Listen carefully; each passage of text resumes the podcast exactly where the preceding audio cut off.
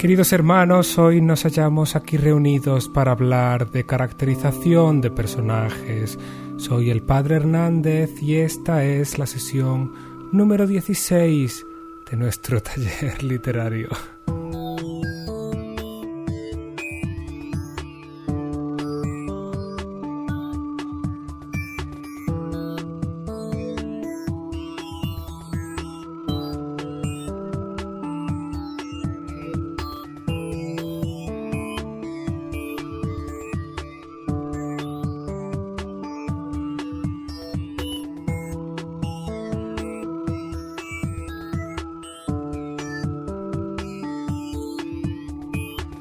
La vida real conocemos gente continuamente y la manera en que los vamos conociendo es poco a poco desde el exterior hacia el interior. ¿Qué es lo primero en que te fijas tú cuando conoces a alguien? ¿En los ojos? ¿En las manos? ¿En la sonrisa? ¿En los zapatos? Vemos a la gente por fuera, sus rasgos físicos, su ropa. Enseguida también descubrimos el tono de su voz, su forma de hablar. Luego podemos ir averiguando, casi sin fijarnos, cuestiones más personales como su manera de andar, sus modales, la forma de comer. Finalmente tenemos acceso a su pensamiento, su carácter, si es o no celoso, o es tímido, o es religioso, o un largo etcétera. En la ficción, que de una forma u otra siempre imita la realidad, como hablábamos hace ya unas cuantas sesiones, ocurre igual. El proceso de dar a conocer a los personajes es lentamente a lo largo del relato y mediante notas que nos indiquen las características personales de nuestro personaje. En la vida real, cuando ves a una persona por primera vez, el tiempo, digan lo que digan los poetas, no se detiene. Las acciones siguen adelante y todo fluye y hablamos y nos seguimos moviendo y respirando. Así que llegamos a conocer a esa persona mediante sus acciones mientras se mueven y llevan a cabo actos de su vida cotidiana y no mediante un examen exhaustivo de su apariencia, como si fuesen maniquíes. En la ficción, por supuesto, podemos parar el tiempo para empezar una descripción o una digresión, como dijimos en la sesión 10 cuando hablábamos de tiempo. Pero más nos vale tener algo muy interesante que decir sobre nuestro personaje porque habremos detenido la acción. No digo que no se pueda hacer, pero sí quiero advertir que es delicado. Podemos optar, en cambio, por imitar a la realidad y dejar que el tiempo siga su curso, ir conociendo al personaje mientras su vida sigue. No se trata tan solo de que pase el tiempo. Es decir, no basta con coger a nuestro personaje mientras camina al trabajo por la mañana y aprovechar que no está pasando nada para contar su vida mientras tanto. O si estamos utilizando un narrador en primera persona u omnisciente, un narrador que pueda contar al lector los pensamientos del personaje, no basta tampoco con que mientras el personaje se ducha y hace la cena esté pensando en su vida y en cómo le van las cosas. Estas acciones que no son significativas no nos dicen nada del personaje y al final lo único que realmente nos queda es el pensamiento, el análisis, el resumen, la abstracción. Pero no tenemos relato, no tenemos historia. Cuando hablo de conocer a un personaje a través de sus acciones me refiero a que son sus acciones las que nos van a decir cosas sobre él. El lector podrá entender su personalidad a través de sus hechos, como dijimos en la sesión 8. Primero experimento la realidad y después saco conclusiones. Por ejemplo, si necesito contarle al lector que mi personaje tiene problemas en su matrimonio, no lo cuento como lo acabo de decir, ni siquiera planto a mi personaje sentado delante de una mesa a pensar en sus desgracias. Lo meto en mitad de una pelea lo más gorda posible y además me esfuerzo en dejar ver que no se trata de una cuestión puntual, sino que hay una serie de tensiones detrás, una cantidad de reproches o rencores o decepciones cuyos detalles no necesitamos conocer mientras podamos sentirlos, mientras podamos sentir que están ahí. El lector entenderá que el personaje tiene problemas en su matrimonio o en su relación, porque lo estará viendo con sus propios ojos, sin necesidad de que nadie se lo diga. Pero tampoco queremos montar una pelea solo para dar ese dato. La pelea debe formar parte de la historia. Qué funciones cubra esa escena dependerá de en qué momento de tu historia aparezca o qué otras cosas tengas que contar. Siguiendo con el ejemplo, podría ser un buen momento para que el lector conociera cuáles son los deseos de la protagonista, cuáles son sus anhelos, las cosas por las que va a luchar durante las siguientes doscientas mil palabras, el conflicto. Para ello contamos, ahora sí, no solo con lo que está pasando, sino también, si así lo queremos, con el resumen, la digresión, el pensamiento o el monólogo interior.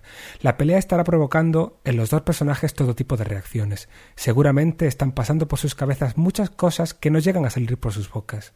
Quizá incluso se arrepientan sobre la marcha de alguna burrada que acaban de decir, pero se callan y no se disculpan para no perder el terreno ganado en la pelea. Como autor, ¿qué quieres contarle a tus lectores? ¿Vas a mostrarnos el contraste entre lo que piensan uno y el otro mediante un narrador omnisciente? ¿O vas a profundizar en uno de los personajes centrándote en lo que le pasa y en lo que piensa al respecto y en cómo reacciona en consecuencia de lo que le pasa? Como veis, estamos relacionando aquí todo lo que hemos aprendido hasta ahora. El uso del tiempo, la elección de la voz narradora, la presentación o caracterización de personajes, todo está relacionado.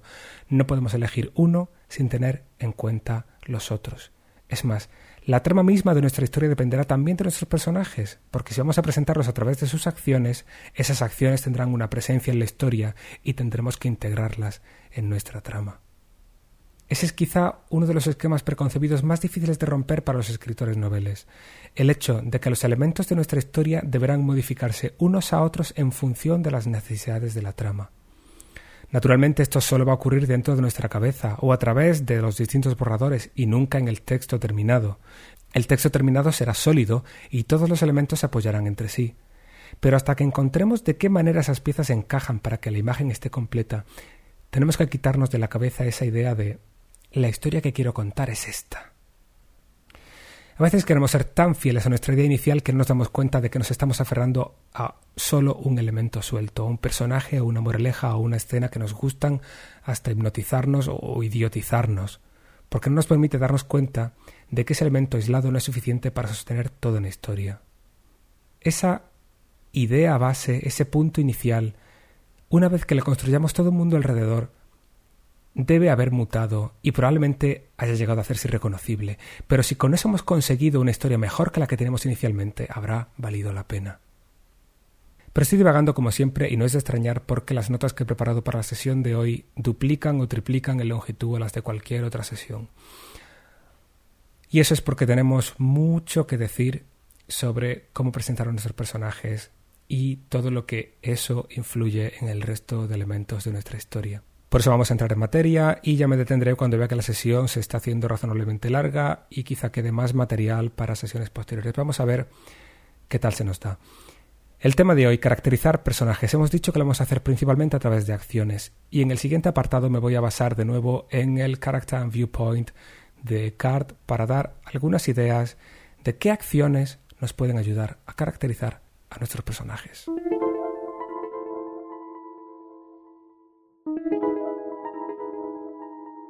Nuestro primer objetivo es intentar que el lector se interese por nuestros personajes. A menudo ocurre cuando participas en talleres presenciales o incluso online, puesto el caso a través de foros, por ejemplo, que cuando lees la historia de una compañera o compañero no estás tan preocupado por cómo le van a ir las cosas al personaje, sino por qué tal lo ha hecho tu compañera. Contamos de partida con un punto de interés como lectores. Por desgracia, si queremos que nuestras historias alcancen al espectador anónimo, al público, no podemos contar con esa curiosidad previa. Por supuesto que el lector tendrá cierta curiosidad por saber de qué va la historia que tiene entre manos, al menos si tenemos suerte. Pero también puede estar en plan escéptico, a ver qué me cuenta este ahora. El interés nos lo tenemos que ganar. Imagina que eliges a un desconocido en el autobús y empiezas a contarle tus desgracias, lo peor que te ha pasado en la vida. El conflicto es drama. El pobre hombre pensará, ¿y a mí qué me importa? Tu lector puede pensar lo mismo, a mí que me importa, y es una de las peores cosas que te pueden pasar, y a mí que me importa. Bueno, pues vamos a intentar que le importe. Punto 1. Sufrimiento. En cualquier historia, el personaje que peor lo pasa suele ser aquel por el que más nos preocupamos. Pero el dolor tiene una doble cara. El personaje que provoca ese dolor suele convertirse en el más odiado, y a menudo también en el más memorable. El dolor puede ser físico o psicológico. Y del mismo modo que no deseas ver a tus lectores sangrar, o si lo deseas, por favor, acude a algún centro psiquiátrico cercano, tampoco querrás verles sufrir. Es más, ni siquiera tienen que identificarse con los sentimientos del personaje. Si tu protagonista es un antihéroe, quizás estén riendo de su desdicha, o simplemente sintiendo pena. Cuando el villano se ha derrotado, tus lectores se regocijarán ante su sufrimiento. Que el lector se involucre no significa necesariamente que sienta lo mismo que tus personajes. También hay muchos grados de sufrimiento. Un corte en el dedo duele, pero no va a ayudar mucho a darle dimensión a nuestro personaje. La descripción de una sesión de tortura puede ser insufrible y lograr que el lector abandone el texto.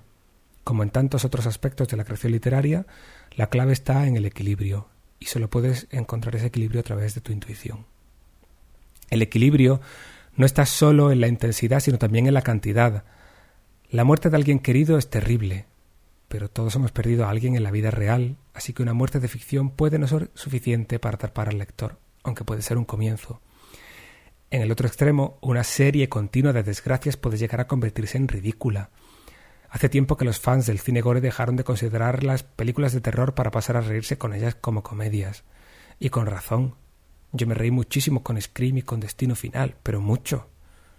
Recuerda sobre todo que los auténticos efectos del dolor no están en la sangre ni las lágrimas, sino en otras consecuencias menos inmediatas, en la importancia que esa pérdida tiene para tu personaje. Si el lector comprende eso, la información tendrá su efecto, aunque las emociones se describan escuetamente. O dicho de otro modo, ver a alguien lloriquear es patético. Pero verle lidiar con sus problemas con entereza le honra, y en definitiva son las historias de superación las que nos emocionan. Esto enlaza con nuestro siguiente punto, el sacrificio. El sacrificio es el dolor voluntario e intencionado. Si la protagonista la deja a su novio porque las cosas no les van bien, es triste, pero la mujer tampoco tiene más remedio. Pero si la deja porque ella está tan comprometida con su campaña para salvar a las ballenas que no tiene tiempo para la relación, ahí el personaje está haciendo un sacrificio personal a favor de una causa en la que cree. De esto hablábamos de la semana pasada. No son solo las cosas que el personaje hace, sino por qué las hace. Si el sufrimiento es intencionado, el efecto sobre el lector puede ser aún más intenso. Esto vale tanto para los buenos como para los malos. Un antagonista puede atropellar sin querer a un niño y darse a la fuga, pero si el atropello es premeditado, el odio del lector será mucho mayor. De manera similar, otro tema con el que podemos o debemos jugar es la amenaza. La amenaza es el dolor o la pérdida que se ciernen sobre nuestro personaje, haciendo que la atención se centre en él. Ya hemos hablado antes lo importante que es crear expectativas y ser fieles a ellas. La sensación de amenaza es una de las tensiones más intensas que pueden contener nuestras tramas. Para que la amenaza funcione, tiene que sentirse como real, y eso se puede conseguir de dos formas, que no se excluyen sino que se complementan. Primero, una pequeña porción de la amenaza se cumple, para avisarnos de que el resto está por venir. Por ejemplo, la catástrofe provocada por un meteorito es aún más gráfica cuando vemos los destrozos provocados por pequeños fragmentos que le anteceden. O la enfermedad, diagnosticada por el médico, no es del todo real hasta que el paciente no sufre los primeros síntomas. O si un secuestrador amenaza con violar a la hija del protagonista si éste no paga el rescate, el mensaje podría parecer un farol. Pero si en la carta ha adjuntado la ropa interior de la joven, acaba de demostrar su falta de escrúpulos. Lo segundo que hay que tener en cuenta para que nuestras amenazas se sientan como reales es que sean creíbles. En los melodramas clásicos, en las películas de aventuras antiguas en blanco y negro, cuando la heroína estaba atada a las vías del tren, sabías que el héroe la iba a rescatar a tiempo, porque era una muerte demasiado horrible para esos tiempos. Los supervillanos siempre preparan trampas súper elaboradas para los superhéroes, que siempre tienen tiempo de sobra para salvarse. El público acabó aprendiendo que la sierra no iba a cortar por la mitad al protagonista por mucho que se le acercara, y los escritores nos vemos obligados a inventar formas mejores de poner en peligro a nuestros personajes, formas más creíbles.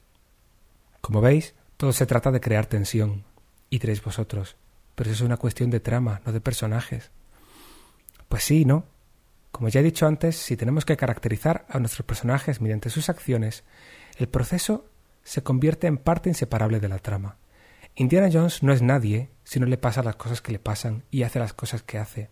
Pero no hace falta ser un héroe de aventuras. Macbeth tampoco sería quien es si no hiciera las cosas que hace, ni el agente Cooper de Twin Peaks, ni el protagonista de Alguien voló sobre el nido del cuco, ni Marjan en Persepolis, ni los abogados de las novelas de John Grisham, ni nadie. Así que las acciones de los personajes dentro del universo de nuestra historia crean tensión, y eso hace que el lector se interese por los personajes. Pero vamos a seguir creando tensión. El amigo Orson propone dos formas más una más terrenal y otra más metafísica, y que cada uno según su filosofía decida cuál es cuál. Nos queda por hablar de la tensión sexual y de las señales.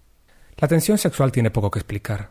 Hasta los fans más acérrimos de Expediente X acabamos más interesados en que Mulder y Scully se enrollaran que en que desvelaran esas conspiraciones alienígenas del gobierno. Las relaciones sentimentales son inherentes a los seres humanos y cada vez que dos personas se cruzan puede surgir la chispa, si además de cruzarse comparten tiempo de pantalla, ya sabéis lo que se dice, el roce hace el cariño. Existe un término anglosajón muy gracioso que se utiliza sobre todo en el universo fanfic, la fanfiction, llamado UST, Unresolved Sexual Tension. La tensión sexual no resuelta es lo que mantuvo viva durante varias temporadas a la serie Luz de Luna, hasta que finalmente no hubo forma de mantener más la tensión, los protagonistas se liaron y la cosa empezó a perder gracia. Unresolved Sexual Tension es lo que hay en Hogwarts, y no voy a hacer un mapa de ligues ahora, y que no empieza a resolverse, no empieza a consumarse hasta al menos el sexto libro, aunque por supuesto no se resuelve del todo hasta el último. La tensión sexual puede utilizarse para dar profundidad al protagonista, como explicamos en la sesión 14 cuando hablamos de las funciones de los personajes, o puede convertirse en eje central de una trama, según el tipo de historia que estés contando. Y he mencionado también hace un momento las señales, que también puede ser simplemente parte del trasfondo, como ocurre por ejemplo con el personaje de River en la serie Firefly y su posterior película Serenity, o pueden formar parte fundamental de la trama, como en la película de M. Night Shyamalan titulada precisamente Señales. Las señales son, por decirlo de alguna forma, conexiones entre los personajes y su entorno. Cuando se enamoran hace sol, pero en los funerales siempre llueve. Incluso estos efectos tan estereotipados transmiten la sensación de que el destino de nuestro personaje es más grande que él mismo y abarca aquello que le rodea. Las premoniciones del tipo que sean tienen también ese efecto de energía universal o karma y generan además expectativas, a menudo amenazas, incrementando de nuevo las tensiones. Por reutilizar mis ejemplos de siempre, pensad en Matrix, el personaje pierde su contacto con la realidad, pero por decisión propia, y decide sacrificarse en bien de la raza humana. Pesan sobre él no una, sino varias premoniciones. Morfeo dice una cosa y el oráculo dice otra, y todavía hacia el final Trinity dice otra cosa distinta. Y por supuesto no falta la tensión sexual. Incluso aquellos espectadores que no estaban interesados en la ciencia ficción o los efectos especiales se quedaron pegados a la pantalla porque al guion no le faltaba de nada. Con eso ya tenemos algunas ideas de cómo hacer que los lectores se interesen por nuestros personajes. Pero ahora vamos a aprender cómo hacerle al lector saber quién es quién y sobre todo quién importa de verdad nuestra historia.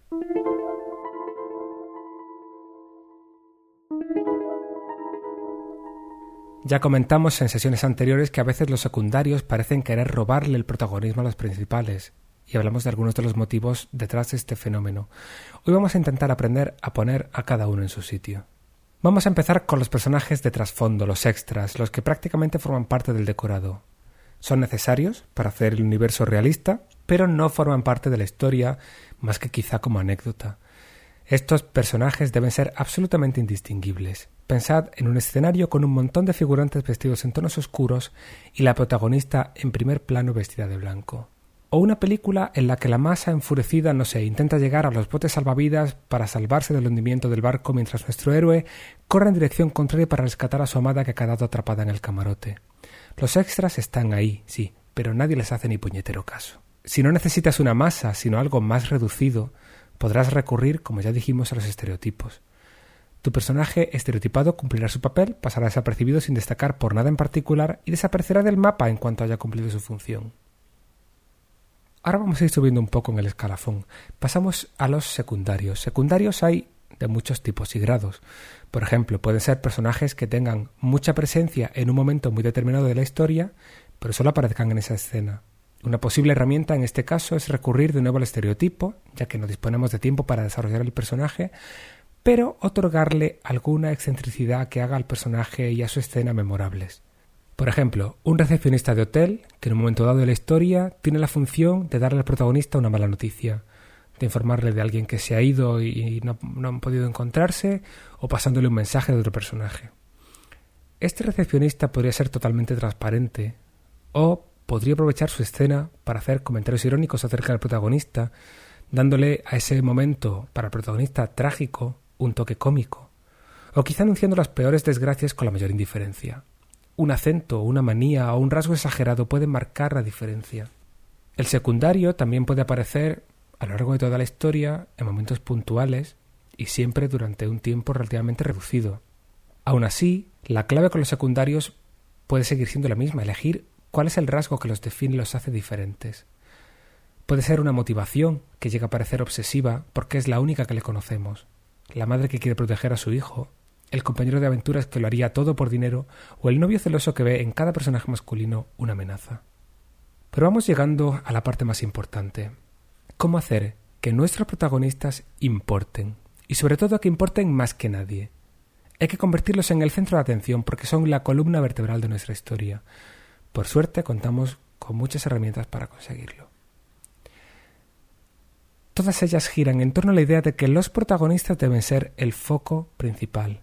Así que incluso cuando no aparezcan en la escena, seguirán siendo el centro de atención si los demás personajes hablan de ellos. Ya hablamos de cómo Star Wars da un inusitado protagonismo al villano, entre otras cosas por dejarle la iniciativa y hacer que los demás héroes le anden a la zaga para detenerlo. Un ejemplo opuesto de villano, por ejemplo, lo vemos en la última entrega de Die Hard, que llamaron en España La Jungla 4.0. En ella el personaje de Bruce Willis, John McClane, se las arregla para ir frustrando uno a uno los planes del villano, hasta que le hace perder los papeles y el interés en su plan original, y lo único que quiere el villano es matar a John McClane. El villano ha desviado su foco hacia nuestro protagonista. Esto es lo que debemos hacer cuando el prota no está en escena. Cuando está, los personajes no deben tener más intención que interactuar con él, ya sea para hablarle, para escucharle o para intentar matarle. Incluso si en tu historia tu protagonista es un pobre desgraciado al que la chica ignora, la chica tendrá que ignorarlo activamente, esforzándose por zafarse de él. Si en cambio la chica, la secundaria, se dedica a hacer cosas en la mar de interesantes mientras el prota se dedica a seguir las hurtadillas, el foco se desviará a ella y tu historia se habrá desvirtuado. También es importante controlar la frecuencia de aparición de los personajes. Los chicos de Friends, por ejemplo, siempre iban a la misma cafetería, al Central Perk, pero su camarero, Gunther, solo aparecía esporádicamente. Si hubiera estado allí todo el tiempo, habría cobrado un protagonismo que no le correspondía. Por cierto que ahí tenéis el ejemplo de un secundario caracterizado de manera sencilla, un tanto excéntrico y obsesionado por Rachel. Ya está. Suelta su chiste y se quita de en medio, que es a lo que íbamos. La presencia de los secundarios es o bien breve o bien esporádica. Y sus tramas o sus obsesiones giran en torno a los protagonistas. ¿Recordáis el capítulo aquel en el que aparecía Brad Pitt?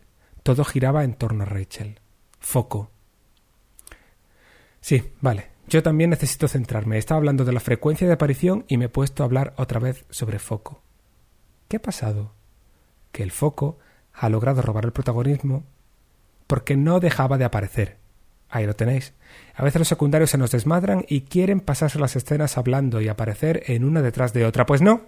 Hay que tenerlos bien atados, darles puerta cuando hayan hecho lo que tuvieran que hacer y volver a los protagonistas. Pasamos ahora a hablar de acción. Un protagonista no tiene que aparecer demasiado a menudo si cuando aparece lo que hace o dice tiene de verdad importancia para la trama y cambia el curso de la historia. El ejemplo que pone Card es buenísimo y se basa en los dos amigos de Romeo en Romeo y Julieta, Benvolio y Mercutio. No hace falta que os leáis el libro si no queréis, podéis ver la película de Baz Luhrmann que es muy divertida. Benvolio aparece mucho más que Mercutio, tanto en tiempo de escena como en cantidad de texto, pero sus funciones son muy simples y dependen todas de Romeo. Todo gira en torno a Romeo para Benvolio. Benvolio es confidente y es opinante, y quizá también es un poco toma de tierra ante las excentricidades de amor de Romeo. Sin embargo, cuando Mercutio aparece en escena, es llamativo y extravagante, arrastra a Romeo a la fiesta donde conoce a Julieta y posteriormente su muerte desencadena el trágico final de los amantes. Mercutio es un personaje mucho más memorable porque es mucho más excéntrico y también porque cumple la función de catalizador de los puntos de giro de la trama, dándole peso en la historia. De manera similar, un personaje cobrará mucha más importancia si tiene la capacidad de tomar decisiones. Un personaje que va de un lado para otro como una marioneta siguiendo los vaivenes del destino o los deseos de otros personajes tenderá a tener menos presencia que esos personajes que le manejan y que son quienes tienen el poder de decidir. Un protagonista debe enfrentarse a encrucijadas que le obliguen a tomar una postura frente al mundo, y, salvo que los temas que estás tratando vayan precisamente en sentido opuesto, sus decisiones deben hacerle responsable de su destino. Y enlazando con lo que decíamos hace un segundo sobre Foco, si otros personajes le consideran importante o peligroso o poderoso porque tienen la capacidad de tomar decisiones, los lectores también tenderán a verle así. Casi para acabar, si hablamos de narrativa, tenemos una herramienta más para acrecentar la importancia de un personaje, y es concederle el punto de vista. A menudo, cuando el punto de vista cambia entre capítulo y capítulo de un personaje a otro, es porque no hay un protagonista claro, sino que se trata de varios o es una historia coral. Pero si contamos con un solo personaje narrador, o nuestro narrador externo le sigue solo a él, por ejemplo, un narrador omnisciente limitado, la importancia de ese personaje lógicamente crece. Dicho esto, hay aspectos de tu historia que evidentemente no puedes controlar, y son aquellos relativos a tu público. Si un lector ya ha leído muchas historias parecidas a las de tu protagonista, quizá perderá interés por considerarle un cliché, o quizá empatice con algún otro personaje a quien cree parecerse y le dé así más importancia que a los demás. Pero como esos elementos subjetivos son matices que no podemos controlar, tenemos que intentar centrarnos en aquellos que sí podemos, lo que decimos o no decimos en nuestro texto. Y aquí hago el repaso. Podemos controlar si el personaje es vulgar, normal, o si es extravagante y llamativo. Podemos controlar la cantidad de tiempo que se le dedica, la frecuencia con la que aparece, la atención que le prestan otros personajes, su capacidad de decisión la repercusión de sus acciones y el punto de vista. Y por último, la simpatía. Me he guardado este para el final.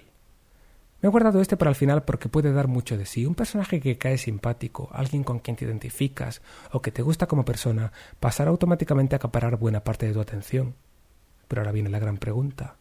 ¿Cómo hacemos que nuestro personaje caiga bien?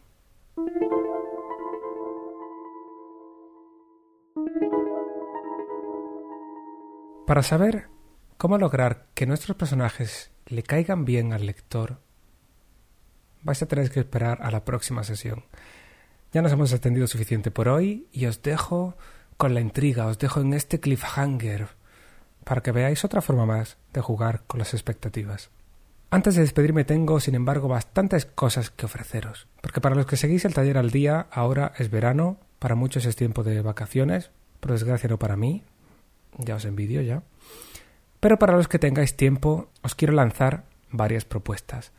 Por un lado, dos ejercicios que publicaré también en el foro, pero que también quiero lanzar desde aquí, desde, desde el podcast. Ambos ejercicios tratan sobre personajes. Y el primero es un ejercicio de observación, que consiste en lo siguiente. Aprovecha alguna oportunidad que tengas de compartir un espacio físico con algún desconocido. Esto puede ser la sala de espera de un hospital o de algún otro servicio público, puede ser el transporte público, el autobús o el metro. Elige una persona al azar y con cierta discreción, para que nadie se ofenda, obsérvala e intenta imaginar su historia. Fíjate en sus rasgos, en su forma de vestir, en su forma de moverse. ¿Qué tipo de vida crees que lleva esa persona? ¿Qué está haciendo en ese lugar en el que está? ¿Qué va a hacer cuando salga de allí? ¿Con quién vive? ¿Qué tipo de vida lleva? ¿Cuáles son sus anhelos? ¿Cuáles son sus deseos? La observación debería durar al menos entre 15 y 30 minutos, para que te dé tiempo a pensar. Eres libre de tomar notas en el momento sobre la marcha o de hacerlo más tarde. Eres libre de simplemente escribir en el foro algunas ideas sueltas sobre quién es esa persona o de crearle de hecho todo un relato. Pero no nos interesa tanto aquí crear una trama como inventar un personaje a partir de alguien de la calle. Ese es el primer ejercicio. El segundo ejercicio se basa en el libro que estoy leyendo en este momento. Se llama Soy leyenda, I am legend, del autor norteamericano Richard Matheson. Algunos os sonará el título porque hace dos o tres años eh, se hizo una película de gran presupuesto con mucha promoción del mismo título, I Am Legend, Soy leyenda, protagonizada por Will Smith, que no fue gran cosa, la verdad, creo que a nadie gustó especialmente esa película, pero fue muy popular, fue un éxito de taquilla como corresponde al careto de Will Smith. Bien, estoy leyendo la novela y aunque me tiene bastante enganchado, hay que reconocer que tiene nubes y claros. La historia trata sobre lo siguiente, la premisa básica es esta. El protagonista es el último hombre que queda vivo en el planeta porque todos los demás se han convertido en vampiros. Así que, durante el día, el hombre dispone de la ciudad desierta para él, roba comida de los supermercados, coge las herramientas que necesita para reforzar su casa, y por la noche se encierra en casa, con las ventanas blindadas, esperando el ataque de los vampiros que esperan poder alimentarse de él. Y así un día y otro día y otro día. Como premisa es muy interesante, pero enseguida observaréis que hay varios peligros. El primero es que tenemos una situación y no una historia. Es decir, ¿cuál es la trama? ¿Qué pasa? ¿Cuáles son los puntos de giro? ¿A dónde se dirige todo esto? Por otro lado, tenemos otro problema y es que solo tenemos un personaje y eso puede hacer que la historia sea muy aburrida porque no tiene con quién hablar, con lo cual en principio no debería haber diálogos y no tenemos a nadie más a quien seguir, no tenemos otro punto de vista sobre el mundo, no tenemos nada más. Si esta fuera tu historia, ¿de qué forma intentarías enriquecer el universo para que hubiera más personajes o al menos la rutina de seguir a uno solo no, no fuera tan aburrida? ¿Y cómo definirías a tu personaje? ¿Cómo lo caracterizarías? ¿Cómo lo presentarías a través de sus acciones? ¿Cómo harías de él una persona lo más interesante posible? Lanzo estas preguntas precisamente porque la película y el libro utilizaron recursos diferentes y ninguna de las dos triunfó del todo. A ver qué ideas se nos ocurren a nosotros. Quería informaros también de que el taller literario está compitiendo en los eh, premios organizados por el diario 20 Minutos, llamados Premios 20 Blogs, de tal forma que el blog participa en la categoría de cultura y el podcast participa en la categoría multimedia donde ya está alcanzando alguna posición razonable. Solo puedes votar si tienes un blog registrado con ellos, pero si lo tienes te agradecería que te dejaras caer por la web y si eres seguidor de este taller literario nos dejaras tu voto. La participación en este concurso le está suponiendo al taller algo de promoción, con lo cual tenemos más oyentes, más participantes en los foros y eso siempre es positivo. Así que he estado dándole vueltas a ideas sobre cómo hacer crecer esta comunidad, sobre todo ahora que me toca renovar el servidor y tengo que decir la cantidad de espacio y de tráfico que necesito contratar. Si tiene que crecer la comunidad, que crezca ahora o calle para siempre. Así que, como decía, he estado buscando ideas para hacer llegar el taller a más escritores noveles y he llegado a la conclusión de que nadie va a tener ideas tan geniales como las vuestras. Por eso me voy a aprovechar de una oferta que hizo uno de nuestros amigos, Manuel Porcel Medina. Manuel es oyente del podcast y recientemente ha autoeditado su primera novela a través de lulu.com y se puso en contacto conmigo para ofrecerme sortear dos ejemplares de su novela entre los oyentes de nuestro taller literario. Así que lo primero, agradecer a Manuel por su oferta y lo segundo, lanzar un pequeño desafío esas dos novelas van a ir a parar a las manos de las dos personas que consigan hacer llegar el taller literario a más nuevos oyentes. La forma de hacerlo la dejo en vuestras manos. Podéis hablar de ellos en vuestros blogs, eh, imprimir panfletos y repartirlos entre vuestros amigos, mencionarlo en foros o recomendarlo en vuestras felicitaciones navideñas. Lo único que tenéis que hacer para optar a ese premio es informarme de lo que habéis hecho. Si habéis colgado el enlace en alguna web, me podéis escribir con la dirección de dónde está ese enlace. Si habéis hablado del tema en foros, me podéis enviar la dirección de esos foros. Si habéis hecho cualquier otro tipo de campaña, me podéis enviar la documentación que consideréis relevante, fotografías, folletos, imágenes, relatos. Contadme lo que habéis hecho y a quién ha llegado y también recomendad a aquellas personas a quienes les hagáis partícipes del taller que se presenten y nos digan que lo han conocido a través de vosotros. Tenéis todo el mes de agosto y el mes de septiembre. Espero que el objetivo de aquellos que juguéis este pequeño juego no sea solo el premio, sino también el deseo de ver a más amigos entre nuestras filas. Y con esto ya sí me despido hasta la próxima sesión, donde terminaremos los temas que hoy se nos han quedado pendientes y, con un poco de suerte, por fin de una vez por todas, cerraremos este primer gran bloque sobre personajes. Muchas gracias a todos por escuchar, os espero en los foros, quiero veros haciendo esos dos ejercicios y lanzando esas sondas al mundo exterior diciendo, este es el taller literario y aquí estamos. Muchas gracias, un fuerte abrazo.